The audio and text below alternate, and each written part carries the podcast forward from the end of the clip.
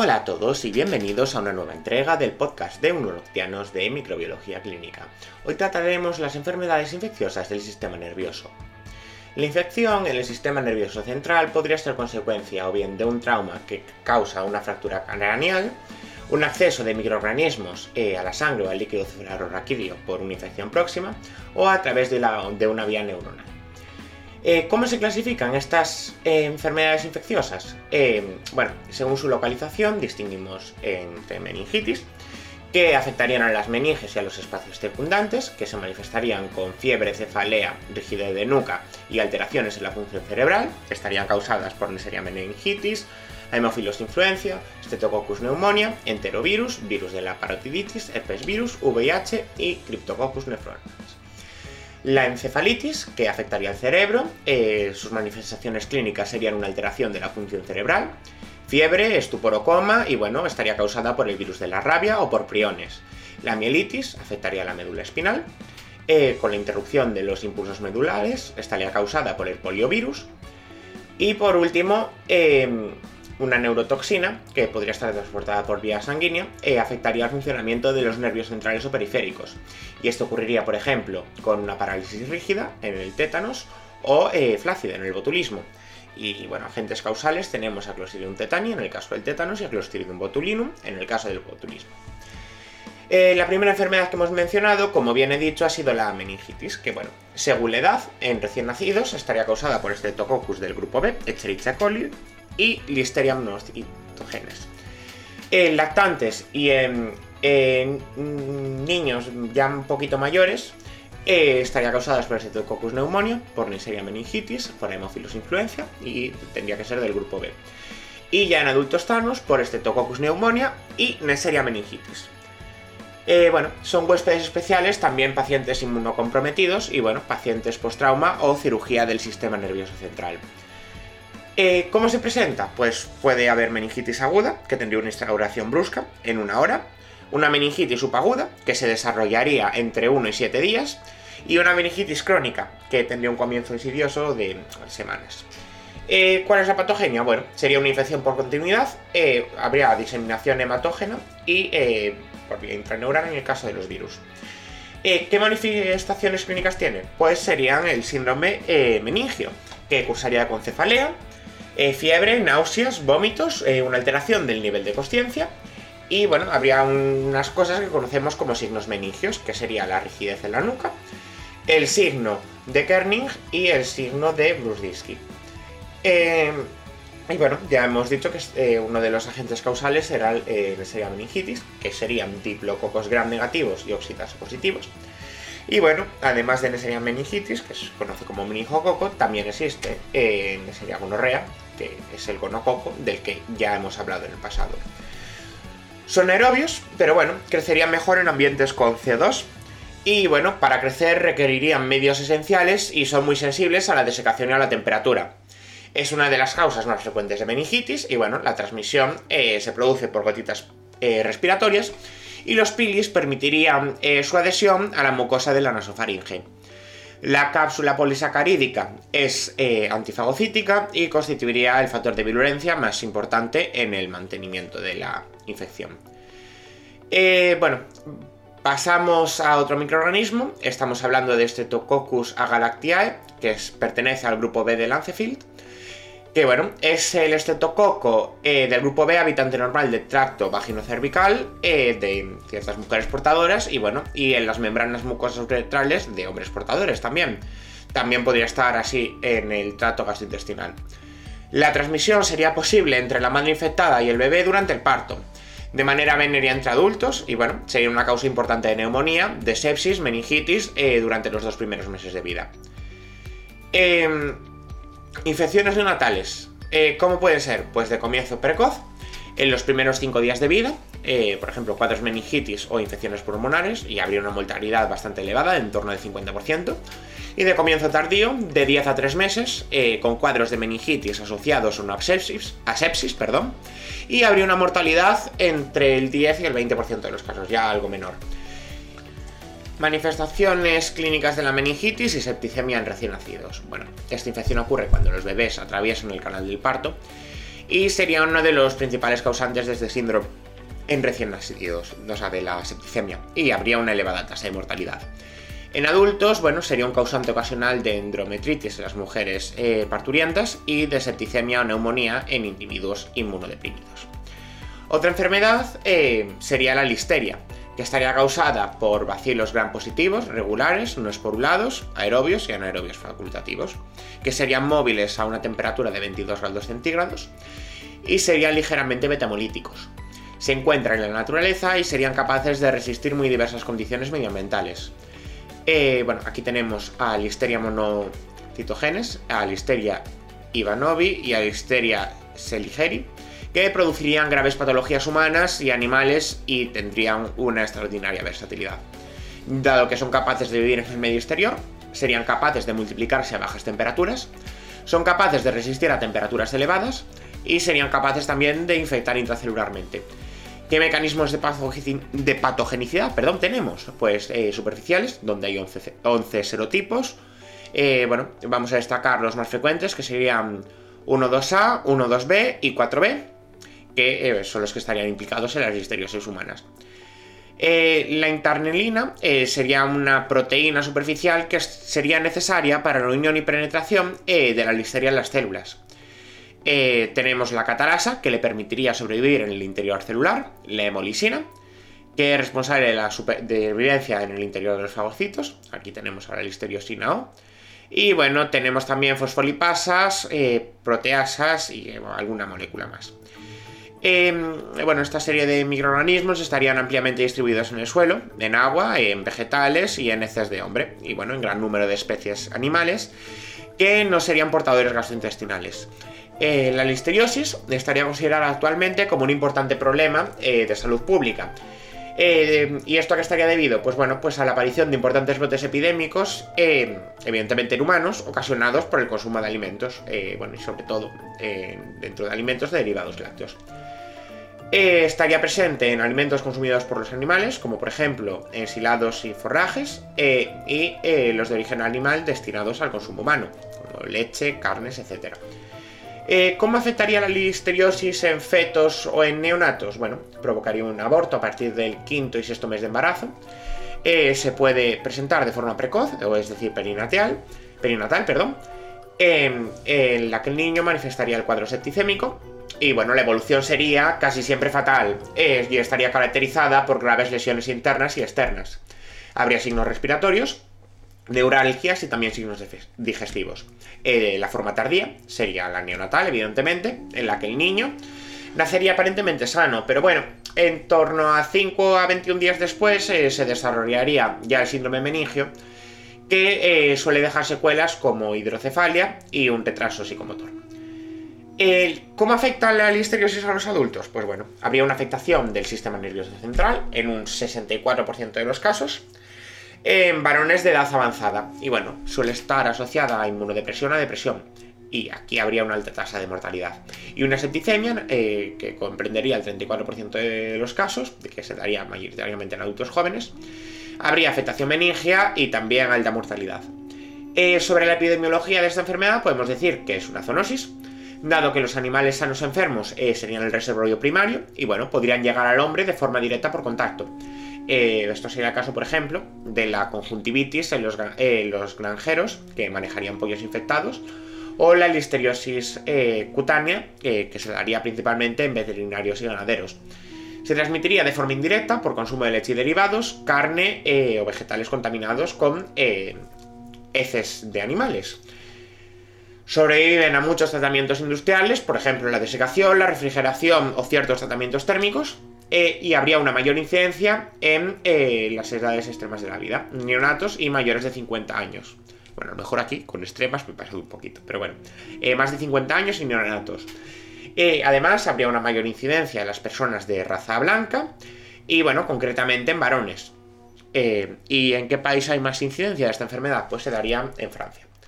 Vale, pasamos a la meningitis subaguda y a la meningitis crónica que pueden ser bacterianas, causadas por Mycobacterium tuberculosis, que sería eh, secundaria a una tuberculosis pulmonar o miliar, eh, habría un comienzo insidioso, que tendría astenia, depresión, cefalea y alteración del comportamiento, por especies del género Brucella, eh, una meningoencefalitis, eh, por Teponema pallidum, perdón, eh, por una meningitis sifilítica y por Borrelia burgodeschi, eh, que se daría en el 10 al 15% de las personas que padecen la enfermedad del año. Em, fúngicas, pues por especies de Cryptococcus o por especies de Cándida. Y pasamos a la criptococosis, que bueno, aquí tenemos a Cryptococcus nephromans, que produciría meningitis crónica y esos múltiples en el sistema nervioso central. También ocasionaría lesiones pulmonares, óseas y cutáneas, y bueno, alguna enfermedad general más aguda en un individuo inmunodeficiente. La infección del sistema nervioso central no habría fiebre ni cefalea intensa, pero bueno, podría haber cambios mentales, de conducta y de memoria. La afección de los pares craneales podría ocasionar alteraciones visuales. Otra enfermedad, ya nos desplazamos completamente de la meningitis, tenemos el tétanos. Eh, tenemos aquí a la agente causal, que sería Clostridium tetani, cuyas esporas son abundantes en el suelo, y bueno, la tetanospasmina eh, se uniría de forma irreversible a las neuronas y bloquearía la liberación de neurotransmisores, como por ejemplo la glicina, eh, causando espasmos graves y prolongados, eh, lo que sería una parálisis espática o rígida. habría morfología en palillo de tambor o en raqueta de tenis. Bien. ¿Qué manifestaciones clínicas tiene? Pues habría una afectación de la musculatura mandibular, de manera que se blanquea la, boca. Eh, y bueno, aquí también estaría el trimus y la risa sardónica. Em, eh, tendríamos opistótomos, perdón, y bueno, gradualmente habría una afectación de otros músculos voluntarios. Bien, ¿y cómo debe ser la profilaxis antitetánica en herida? Bueno, em, tenemos que considerar eh, si hay una vacunación previa, eh, en el caso de que esta no haya, eh, o sea, no exista, perdón, eh, sea dudosa o esté incompleta, es tanto si la herida está limpia como si está sucia, debemos recurrir a la vacunación. Em, pero si está sucia, también deberíamos recurrir a inmunoglobulinas. Bien, y en el caso de que la vacunación esté completa, si la herida está limpia, no hay por qué vacunar a no ser que eh, haga más de 10 años desde que se puso la última dosis. Y si está sucia, eh, se debe vacunar si hace más de 5 años eh, que se puso la última dosis. Otra enfermedad, botulismo, que se encontraría en suelos y en sedimentos acuáticos. sus esporas contaminarían verduras, carne y pescado. la exotoxina inhibiría la liberación de acetilcolina y se impediría la contracción muscular y se provocaría una parálisis flácida. Tenemos un botulismo alimentario, que sería un tipo de intoxicación alimentaria, que tendría un tiempo de incubación de entre 8 y 36 horas, no habría fiebre, habría debilidad general, visión doble, lo que se conoce como diplopía. Esta visión sería borrosa, habría fotofobia, sequedad ocular y dilatación de las pupilas. Tendríamos también dificultad para tragar, hablar y sequedad en la boca. Habría debilidad muscular y parálisis igual eh, a ambos lados del cuerpo, que bueno, esta comenzaría en el cuello, eh, miembros superiores, en el tronco, y después pasaría a los miembros inferiores. Eh, también podría haber una parálisis de los músculos respiratorios que comprometería la respiración. tenemos también cólicos abdominales, estreñimiento, náuseas y vómitos. Aparte del botulismo alimentario, tenemos el síndrome del botulismo infantil, que tiene de 3 a 30 días de incubación y tendría estreñimiento, debilidad, pérdida del tono muscular, un llanto débil, una succión débil del pezón de la madre, evidentemente, y una dificultad respiratoria. Em, bueno, otra enfermedad eh, que afecta al sistema nervioso, la lepra, causada por eh, un tipo de micobacteria, Mycobacterium lepra, eh, que fue descubierto por Hansen en 1873 y que bueno, afectaría actualmente a más de 10 millones de personas y la mayoría de casos estarían en Brasil. Es una infección crónica de los nervios de la piel y bueno, eh, sobre sus patogenia y, manifestaciones clínicas, eh, podemos decir que aunque Mycobacterium leprae, lepra perdón, es poco infeccioso, se transmitiría entre personas a través de un contacto muy prolongado, por ejemplo, a través de exudados en las lesiones cutáneas, eh, que tendrían los pacientes con lepra y en las abrasiones de la piel eh, de otro individuo. No se conocen toxinas ni factores de virulencia. Y bueno, em, sería la lepra una enfermedad granulomatosa crónica de los nervios periféricos y de la piel. Se presentaría o bien como lepra tuberculoide o lepra lepromatosa. Eh, hay un reservorio en humanos o en armadillos. En sería el caso concreto de la especie Dapsipus eh, novencitus y bueno, también algunos primates. La transmisión, como habíamos dicho, por contacto estrecho con infectados, por la piel eh, o también por eh, posibles vectores.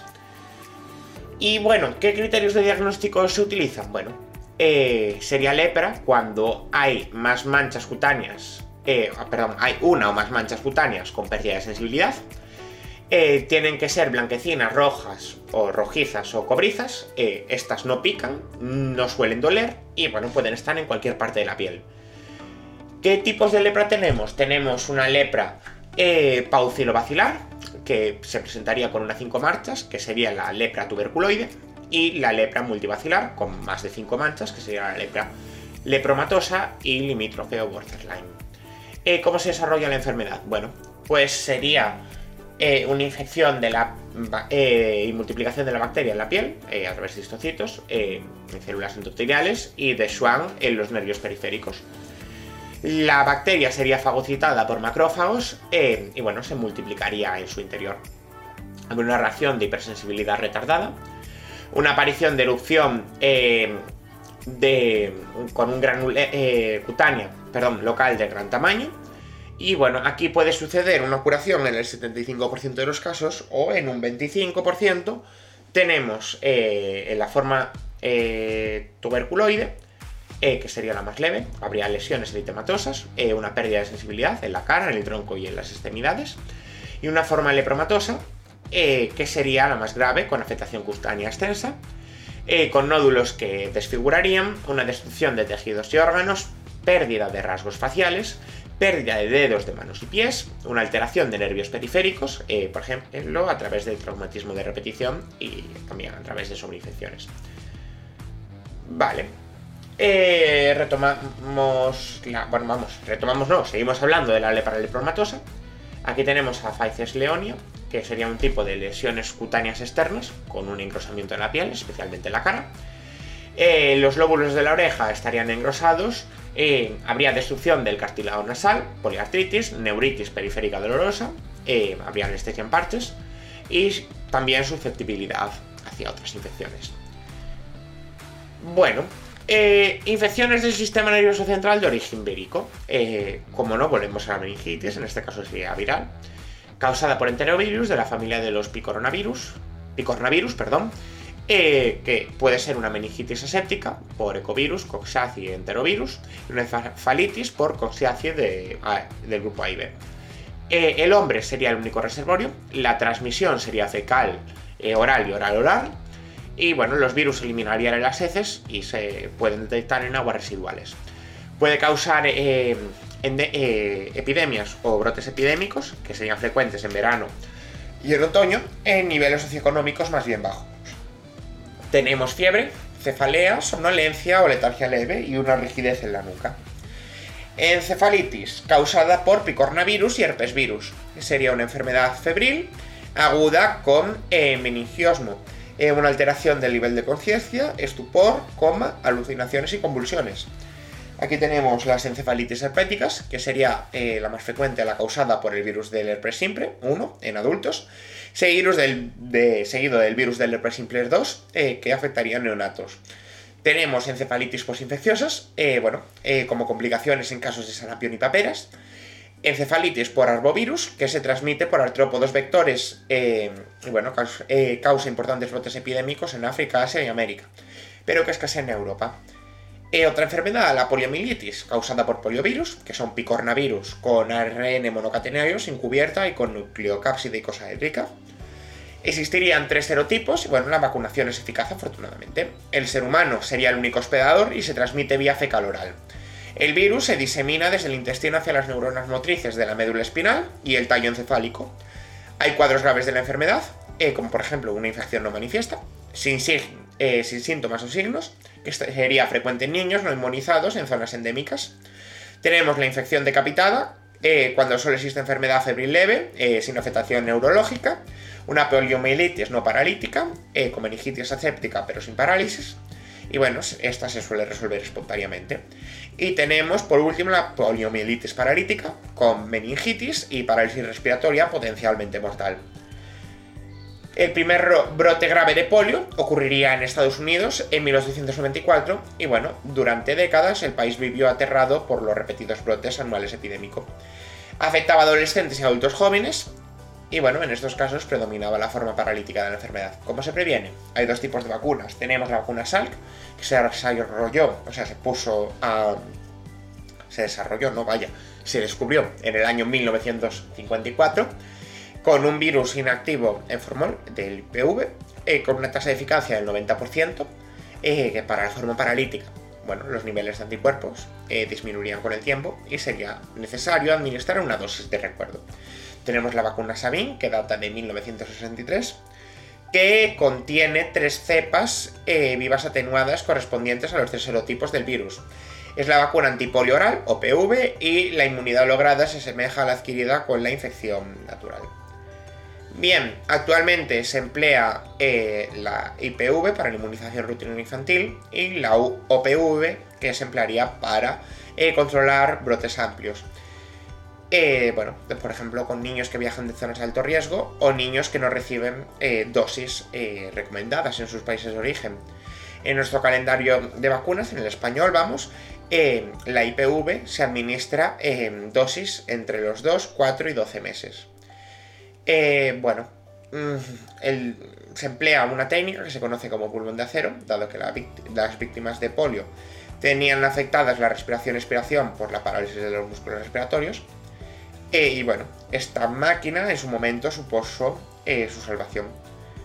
Eh, aunque su nombre era el pulmón de acero, porque permitía la respiración, funcionaba como un diafragma artificial. Y bueno, esto ha sido todo en el podcast de hoy. Espero que os haya gustado a todos y nos vemos para la próxima. ¡Chao, chao!